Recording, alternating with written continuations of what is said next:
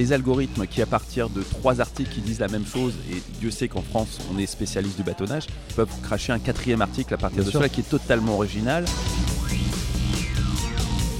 Le podcast des éclaireurs, les enjeux cachés d'Internet. Salut tout le monde, bienvenue dans le 12e numéro des éclaireurs du numérique, le podcast hebdomadaire avec Damien Douany. Salut Damien. Salut Bertrand. Fabrice Epelboin. Salut Fabrice. Bonjour. Quelques verres de café, de thé, pas mal de monde autour et une ambiance assez euh, estivale pour parler de Google. On parlait de Facebook euh, très régulièrement dans ce podcast euh, les semaines précédentes. On va parler pour une fois de Google. Est-ce que Google est en train de redevenir evil? C'était leur baseline, ne pas le devenir depuis, depuis une quinzaine d'années. Don't Be Evil. Don't Be Evil, évidemment. Ça fait un bout de temps quand même qu'ils sont evil. hein.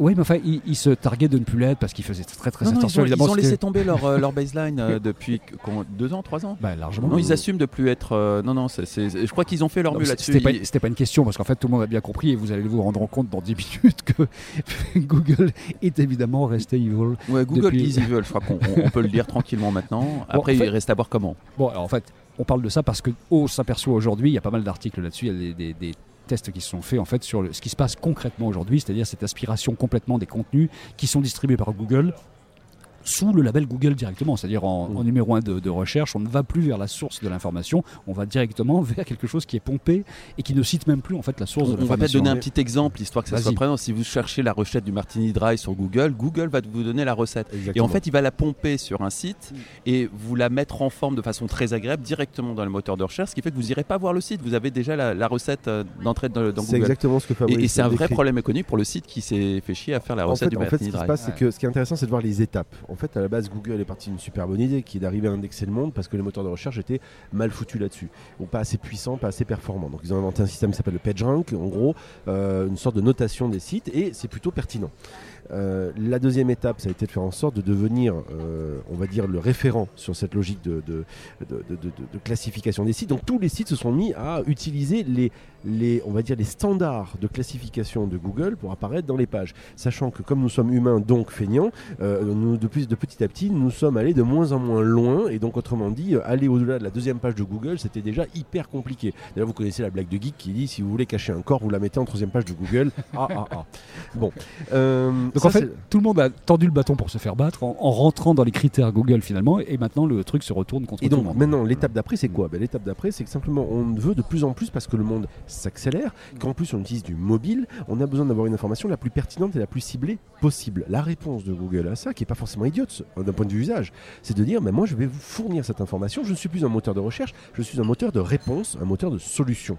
D'où le fait, comme l'expliquait Fabrice, d'aller chercher des datas. Le seul problème, c'est que maintenant, ils se les approprient. Alors quand on parle du Martini Dry, c'est moins grave que quand on parle des informations radio par exemple, où on va vous distribuer euh, via Google Home par exemple des morceaux comme ça de radio pompés à droite à gauche sans qu'il y ait vraiment de citation de la, de la Bah, source. Dans l'absolu, ça, c'est du vol de propriété intellectuelle. C'est pas plus grave ou moins grave. C'est- plus grave parce que ça touche des journalistes et que tout d'un coup, euh, ça ils touche, s'aperçoivent du ça problème. touche le choix éditorial de l'information, même s'il est algorithmique à 100%, mais ça, ça joue là-dessus quand même. Ça il comprend à droite à gauche sur certains sujets, selon des critères qui restent Google-esque. Oui, mais Hein honnêtement, le choix algorithmique de l'information, ça fait combien de temps que les rédactions rédigent en fonction de Google News Ah bah depuis 15 Donc, ans, oui. c'est- déjà, déjà lourdement impacté. Ça fait très longtemps que ces outils, Google, Facebook et compagnie, ont lourdement impacté l'éditorial. Clairement. Donc finalement, c'est- pas l'impact direct des algorithmes, mais par rebond, par adaptation du mal à l'algorithme, c'est fait depuis 15 ans. Donc cette aujourd'hui, transformation. Le problème, c'est que lorsqu'on s'attaque à des choses comme le- les, les médias ou les journaux, par exemple, maintenant ils se rendent compte qu'ils peuvent être donc bypassés par ça. Autrement dit, ils peuvent être complètement euh, contournés. Euh, et, euh, et Google, lui, devient la source de réponse. Ce qu'il faut bien voir, c'est qu'il y a deux choses. C'est que la tendance en plus de marché derrière, c'est quoi? C'est deux choses. C'est l'usage du mobile, qui est devenu l'usage prépondérant de Google. Et deuxième élément, le marché de croissance que voudrait avoir Google, et notamment entre autres euh, d'autres acteurs, qui est euh, tout ce qui est euh, voice, donc autrement dit smart speakers, donc les, les fameux Google Home, etc. Et qu'est-ce qu'on veut dans ces cas-là? On veut la réponse la plus rapide, la plus immédiate. Donc je vais, je pose la question à Google et Google me répond. Autrement dit, il va chercher cette information. Moi je le vois, un truc tout con. hein. Moi je le vois avec ma fille. hein, elle a 6 ans et c'est j'essaye de, de faire en sorte qu'elle n'ait pas ce réflexe qui est ah ben je vais demander à, je, elle appelle pas Google, Elle Google. utilise je vais Google. demander à Google et je fais non, non, non, non, je vais, je vais te répondre moi. Et mais c'est un prisme humain. On se rappelle il y a une quinzaine d'années justement tous ces enfants qui étaient interviewés ou les personnes âgées qui disaient, qui confondaient totalement allègrement le web et Google. En fait, la prédiction Mais est pas en train que de les se enfants. Je veux réaliser. dire, moi j'ai des gens en formation, les gens me disent, euh, quand je leur dis ouvrir un navigateur, aller sur internet, ils me disent euh, oui, je vais sur Google. Ouais. C'est quoi, un navigateur ouais? Mais, mais j'ai vu un article dans France 3 hier qui décrivait euh, le dark web par une, euh, une succession de grands n'importe quoi dans lequel il y a effectivement cette confusion entre navigateur, moteur de recherche. Et le journaliste essayait de, résumer en deux phrases que c'est que le dark web. Il commençait par la confusion entre navigateur et moteur de recherche. Évidemment, le reste était à la hauteur. Euh, mais c'est pas que des apprenants, c'est aussi des gens qui sont censés transmettre le savoir qui, qui ne maîtrisent pas ces fondamentaux. Dans tous les cas de figure aujourd'hui, alors, je ne sais pas si on peut en vouloir, à Google, dans tous les cas de figure, ce qu'on constate c'est qu'il y a aussi une demande de marché, une attente d'avoir des réponses les plus rapides possibles. Donc logiquement aujourd'hui, euh, Google récupère ces informations, les met en forme, comme tu disais euh, Fabrice, et les propose de la manière la plus sexy et plus agréable possible. Le problème, c'est lorsque les acteurs qui sont euh, euh, allègrement pillés ou pompés, euh, on leur dit bah, si vous n'êtes pas content, moi je vous des références de toutes les manières parce que j'ai la data. Et c'est là où ça devient compliqué à mon sens. On a déjà que parlé de. ah bah, demain, on pourrait avoir des journaux qui euh, bah, sont mis euh, en deuxième page, par Bah, exemple. on, se rappelle de Access Springer il y a 5-6 ans quand il y a eu une embrouille avec Google. Il a été déréférencé et la moitié de son audience s'est effondrée du jour au lendemain. Il a arrêté son bras de fer très rapidement. Alors, on est vraiment dans la plateformisation euh, pour le coup là, avec euh, avec cette- ce nouvel épisode Google. Il y a, ça se passe aussi beaucoup au niveau du son. On en parlait. On a vu par exemple le Magellan là qui s'est créé avec l'ancien patron de, de Radio France Mhm. et Radio France qui cache tout de suite a dit bon ça suffit, on arrête, on bloque les flux RSS. On ne veut pas qu'ils aillent dans ce genre de plateforme parce qu'ils vont faire de la publicité, ils vont utiliser nos, nos- nos contenus pour faire de la Ah publicité. bah, très clairement, Magellan, lui, a récupéré les datas, a récupéré allègrement en Il plein podcast pompé. sans, demand- sans demander En même temps, le principe même de d'un flux RSS, c'est que c'est ouvert et que c'est public. Donc à partir du moment où on joue sur le territoire public, l'Internet. c'est toute une vision de l'Internet qui est en train de se mettre en place. On ne peut pas interdire ce qu'on a mis de façon publique à un moment Ah précis. bah si, si, si. La directive copyright déjà va sérieusement bloquer beaucoup de choses à ce niveau-là. hein. Il faut respecter derrière le, fait de, la citation et puis respecter un certain nombre de règles. Enfin, on ne peut pas empêcher un flux RSS de circuler. A priori, il est fait pour ça. A priori, il est fait pour ça, mais un flux BitTorrent aussi, il est fait pour ça et c'est pas légal pour autant. Comme tous les médias sont passés aujourd'hui dans des flux comme ça, euh, je veux dire à un moment précis, euh, c'est assez facile de récupérer, euh, de pomper toutes ces informations-là de façon automatique, de les agréger via des algorithmes et de finalement de détourner complètement l'audience. Au-delà de ça, si on veut jouer à se faire peur, euh, les algorithmes qui, à partir de trois articles qui disent la même chose, et Dieu sait qu'en France, on est spécialiste du bâtonnage, on a des algorithmes qui peuvent cracher un quatrième article à partir Bien de sûr. cela qui est totalement original. Euh, Prouver que tout ça est du pillage de propriété intellectuelle, bonne chance pour les juristes. Et ces algorithmes-là sont parfaitement au point. Si Google voulait sortir aujourd'hui un média de très bonne qualité qui se contenterait de Ah réécrire bah, ce que réécrivent les médias français, ça serait vraiment très prendre facile. une, prendre ne serait-ce qu'une dépêche, euh, AFP par exemple, et Voilà. la rebâtonner, Et la de toute façon, quand on parle de trois articles qui disent la même chose, on parle de trois articles qui ont pompé intégralement la dépêche AFP Tout la fait, plupart du tout temps. fait. Donc Oui, euh, autant Mais- mais du revenir à la euh, source la valeur et, réécrire la dépêche AFP. hein. L'algorithme aujourd'hui est capable de détruire toute forme de valeur ajoutée dans cette opération, ou plutôt de la transférer vers l'algorithme.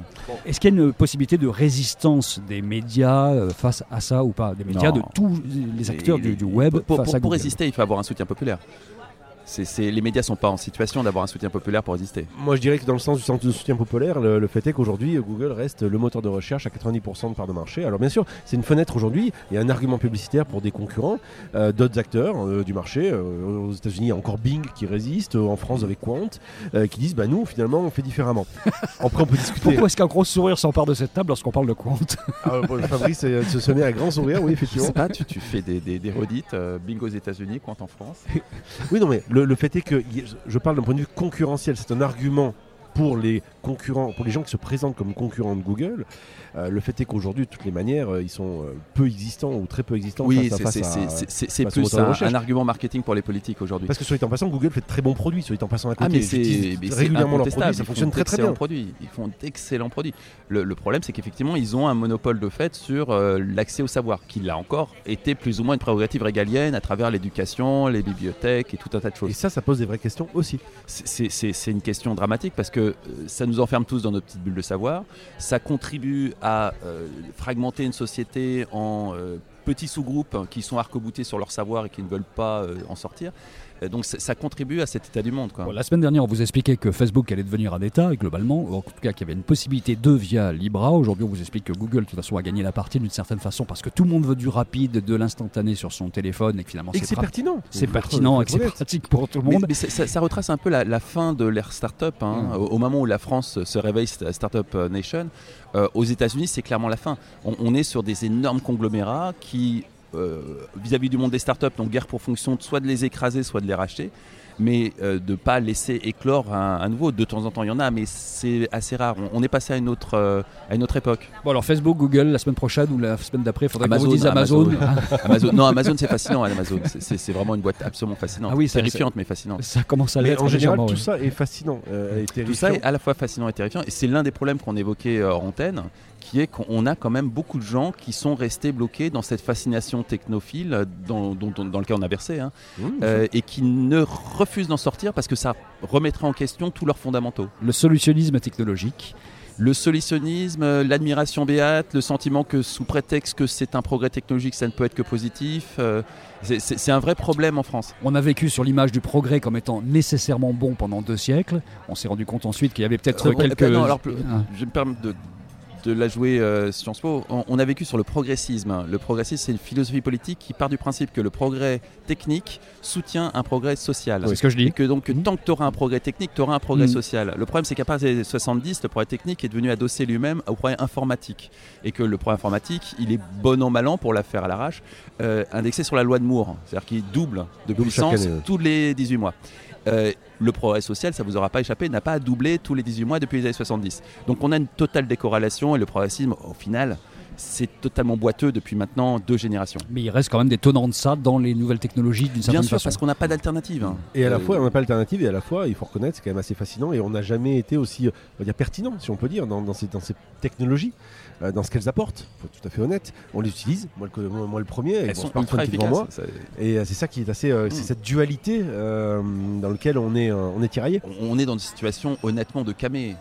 Oui. On, est vraiment On est dans une exactement la même servitude- on situation qu'une bande de consommateurs d'héroïne On est qui sont parfaitement conscients que c'est une saloperie, mais qui, dès, cette inter- dès ce podcast terminé, vont aller acheter une dose. Nous sommes très clairement dans une, dans une servitude volontaire euh, sur base euh, cocaïnomane. Allez, tu peux allumer une petite cigarette. C'est fini pour aujourd'hui. Merci Fabrice, merci Damien. C'était le 12e numéro du podcast des éclaireurs. Éclaireurs avec un s-numérique.com. À la semaine prochaine. Salut les gars. À la semaine prochaine. Salut.